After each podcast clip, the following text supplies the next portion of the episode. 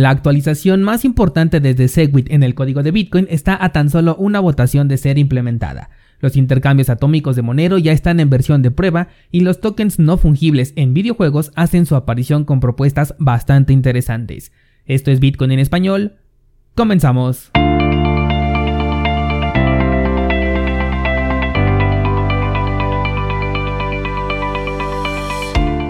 Hola, soy Daniel Vargas y esto es Bitcoin en español, un lugar donde hablamos de la tecnología más revolucionaria desde la invención del Internet.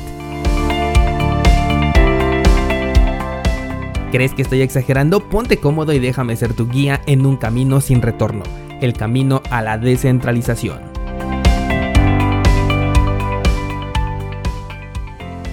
Bienvenidos descentralizados a este miércoles 10 de marzo de 2021 y continuando con lo que ayer platicábamos sobre el precio de Bitcoin, el movimiento camino al máximo histórico anterior es notable. Una vez que se rompió este punto de resistencia que lo separaba, ya estamos camino a ese punto de resistencia que tenemos en los 58.300 aproximadamente. Es curioso porque de acuerdo a la idea trading que publiqué en enero, uno de los puntos marcados ahí se está respetando en este momento a pesar de que el análisis era para la primera vez que el precio llegara a este punto. Te estoy hablando de los 56 mil dólares, pero por ahora está haciendo que el precio de Bitcoin tome un ligero descanso en este punto en específico, al menos al momento en el que estoy grabando este episodio. Que por cierto, un descentralizado propuso que las criptomonedas con valor menor a un dólar que les compartí en YouTube hace un par de semanas tuvieran su propio espacio en Ideas Cripto, lo cual me parece perfecto. Así que voy a comenzar a trabajar en los análisis para publicarlos en esta sección, que debo de confesarte que lo comencé como un experimento debido a la popularidad que tenía en las historias de Instagram que publicaba y que después me preguntaban eh, cuáles eran los puntos que yo les había marcado allí. Y son muchos los que ya me han dicho que llegan a cursosbitcoin.com justamente motivados por las ideas trading, así que es una sección que llegó para quedarse. Por otro lado, la próxima semana es mitad de mes y eso significa que es semana de análisis cripto. Mañana en Instagram voy a colocar la encuesta para ver qué criptomoneda quieren que analicemos, propongan la criptomoneda que ustedes quieran, solo recuerda votar por aquellas que no tengan un análisis previo para que pueda contabilizar tu voto, ¿de acuerdo? Y de hoy en 8 publicaría este análisis cripto desde temas fundamentales y técnicos en cursosbitcoin.com diagonal análisis. Bueno, pues es momento de pasar a las noticias y quiero destacar que están saliendo tokens no fungibles al por mayor.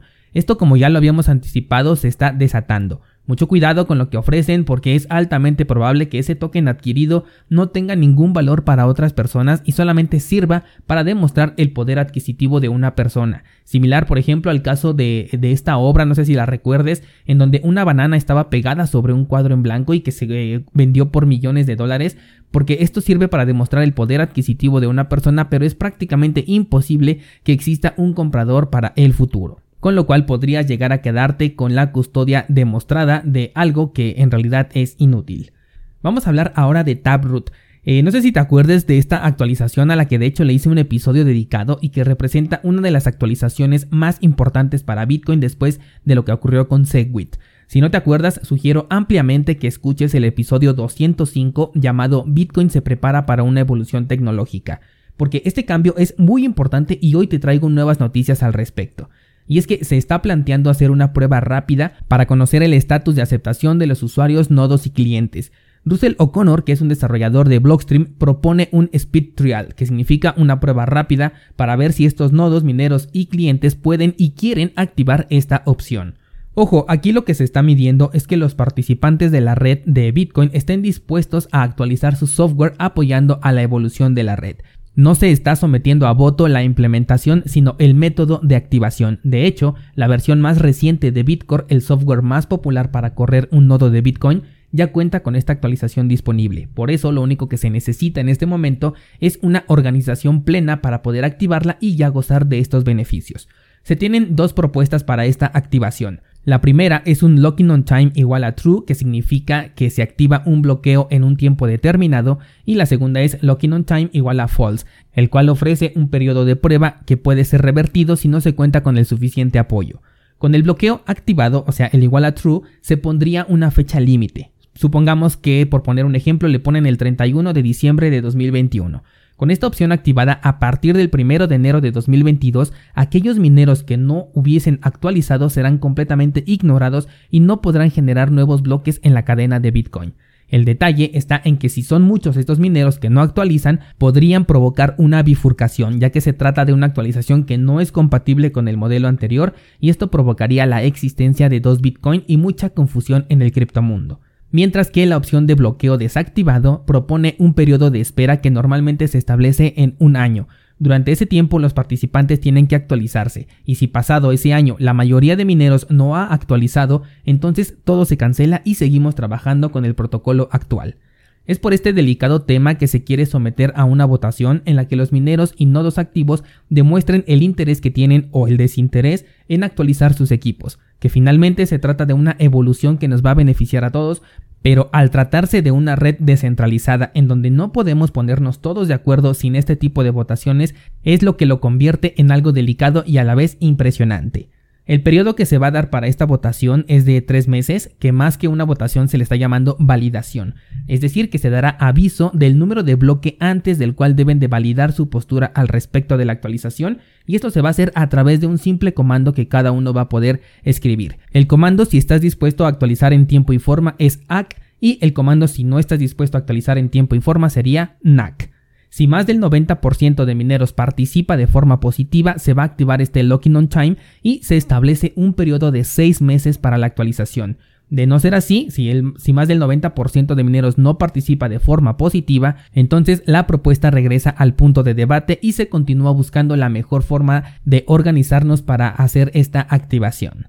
Descentralizado, aquí quiero destacar eh, la abismal diferencia de la toma de decisiones que existen en la red de Bitcoin con el ejemplo más cercano que es la red de Ethereum.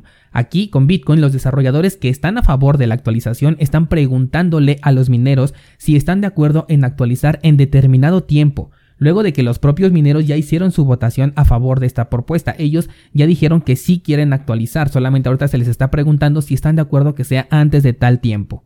Es por eso que la última actualización del software ya viene con este Taproot incluido y solamente hace falta activarlo. En el caso de Ethereum, los mineros ya dijeron que no están a favor de ciertas actualizaciones. Aún así, los desarrolladores, sin importarles la respuesta de los propios eh, mineros que están protegiendo a la red de, de Ethereum, están poniendo fechas límites para la actualización, lo cual, según lo que han dicho los propios mineros, provocaría una bifurcación puesto que las propias encuestas que ellos hacen han dado esto como resultado. Es decir, que una actualización ordenada resultaría en una incongruencia entre lo que se dijo y lo que realmente se hizo. Esto ya no es una opinión personal, sino son los datos reales que han dado los propios mineros de Ethereum. Te estaré informando sobre el avance de esta prueba rápida de Taproot si es que se hace y por supuesto cuáles fueron sus resultados, así que no dejes de seguir este podcast.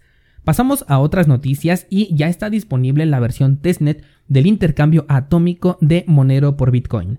Recordarás que algunos exchanges están deslistando Monero por motivos de regulaciones gubernamentales, esto debido a que Monero es una tecnología que pone la privacidad como bandera de su desarrollo. Con esta nueva implementación a nivel de protocolo de manera completamente descentralizada y por supuesto anónimo, podrás intercambiar Bitcoin por Monero y viceversa. Un duro golpe hacia las mezcladoras de UTXO seguramente, aunque son enfoques completamente diferentes que no compiten, pero entregan un resultado un poco similar. Lo que se busca es tener una clase de exchange que por la forma en la que está descrita se parece mucho al exchange que puedes ver en lotterybitcoin.com, el cual si ya has utilizado más o menos te puedes imaginar, en donde el exchange recibe una criptomoneda, tú eliges cuál es la criptomoneda que quieres que salga o por la que se intercambie y esta la vas a recibir directamente en tu cartera, solo que aquí con este caso de los Atomic Swap las opciones serán Bitcoin y Monero y viceversa. El contrato lo que hace es que en ningún momento pierdas la custodia de tus activos y que solamente se concrete la transacción una vez que ambas partes confirmen que ya recibieron sus criptomonedas. De lo contrario se cancela y el mismo protocolo le regresa los fondos a sus direcciones originales. Lo mismo si algo llegara a fallar en el intercambio, sobre todo con temas como por ejemplo las comisiones altas de Bitcoin y el tiempo de espera para una confirmación en la cadena de Bitcoin que en ocasiones se dispara y se vuelve muy lenta. Una de las enormes ventajas es que el costo de este proceso será únicamente el pago de la comisión a la red de cada una, tanto la de Monero como la de Bitcoin. Por lo tanto, este intercambio prácticamente es gratuito. Esta me parece una excelente noticia y muestra de que los desarrolladores de Monero continúan trabajando con la misma bandera desde que nació este proyecto. Además, utilizar Monero en un exchange limita toda ventaja que tiene, pues este saldo ya fue asociado a tu identidad, Aunque yo sé que es imposible rastrearlo una vez que sale del exchange, se queda el registro de que en algún punto tuviste cierta cantidad de monero en tu posición y a ojos de los reguladores esa posición permanece contigo. Ahora con esta nueva implementación los intercambios de Monero podrían abandonar por completo el uso de exchanges centralizados ya que la mayoría de personas que busca esta criptomoneda no lo hace como especulación sino como la utilidad que, ofrece de, de tener privacidad y la comunidad puede migrar a un protocolo libre y completamente anónimo que no tiene que responderle a ninguna regulación, pues se trata de un protocolo y no de una empresa. Esto se viene trabajando desde septiembre de 2020 y en este momento ya puedes hacer intercambios en la red testnet, o sea, una red de prueba, con el software oficial que también es de prueba. Hablemos ahora de videojuegos y es que Atari ha desarrollado una locación virtual dentro de Decentraland, un juego de realidad virtual alojado en la blockchain. Lo que busca es que los usuarios puedan acceder a una especie de casino virtual con el que pueden obtener recompensas en criptomonedas. Recordemos que Atari es una de las empresas de videojuegos que ha estado del lado de las criptomonedas desde hace tiempo. De hecho, ya cuenta con su propio token y se había hablado de un exchange propio que hasta el momento no he sabido nada al respecto. El único detalle que no me termina de convencer de esto es que tanto su token como el desarrollo de este casino virtual están hechos en la red de Ethereum, con lo cual si no pierdes dinero en el casino lo vas a terminar perdiendo con las comisiones por transacción. Decentraland, por ejemplo, es un proyecto que me llama mucho la atención, me gusta bastante. Sabes que soy alguien que disfruta de los videojuegos y la realidad virtual es algo que me llama mucho la atención. Sin embargo, el hecho de que se mueva en la red de Ethereum hace que me aleje por completo de este juego. Y no es exageración descentralizado. Últimamente me empezaron a preguntar mucho sobre Axie Infinity, que la verdad yo no lo había escuchado, así que me puse a investigar y también se trata de un juego donde se involucran batallas con terrenos virtuales. Obviamente llamó mi atención de inmediato, me hice mi cuenta y dije vamos a jugar un poco para probarlo. Pues resulta ser que Axie, que es el token no fungible que manejan, también es un token ERC20 que corre en la red de Ethereum. Ante este problema, los desarrolladores han ofrecido una solución interna en la que las transacciones de intercambio de activos y de personajes AXI, que finalmente son tokens no fungibles, se hace en una red de segunda capa, con lo que ya aquí se reduce por completo el pago de las comisiones, pero para poder acceder al juego, como siempre te he dicho con estas soluciones de segunda capa, primero hay que pasar por la red principal de Ethereum y pagar su correspondiente comisión. Fue aquí cuando recordé que tenía un saldo pequeño de Ethereum rezagado en la cartera de Coinomi y dije, bueno, pues es momento de utilizarlo y vamos a ver qué pasa. Pero vaya sorpresa que me llevé porque la comisión por transacción me salía en 25 dólares y yo apenas quería enviar aproximadamente 18 dólares a esta cuenta para ver si podía comprar algo con este capital. Al ver esto, de inmediato cerré la aplicación y ahora no estoy absolutamente interesado en Axie Infinity porque no pienso pagar 25 dólares o más simplemente por empezar a jugar. Como dije en otros episodios, los tokens no fungibles dentro del terreno de los videojuegos tienen una enorme aplicación. Lo que me parece que muchos todavía no han entendido es que se están poniendo el pie ellos solos si no migran a una red diferente a la de Ethereum. Pero al ver estos desarrollos me hacen pensar que muy pronto veremos nuevas aplicaciones corriendo ya en otras redes que sí permitan la interacción de manera económica. Seguramente hasta vamos a ver por ahí un clon en la Binance Smart Chain y entonces ahí estaré. Digo, no en la Binance Smart Chain, pero sí en una que tenga mejores oportunidades. Y no solamente porque creo que tiene potencial para divertirse, sino también para poder ganar dinero. Así que hay que estar bien pendientes de los desarrollos de este tipo que se hagan en otras redes.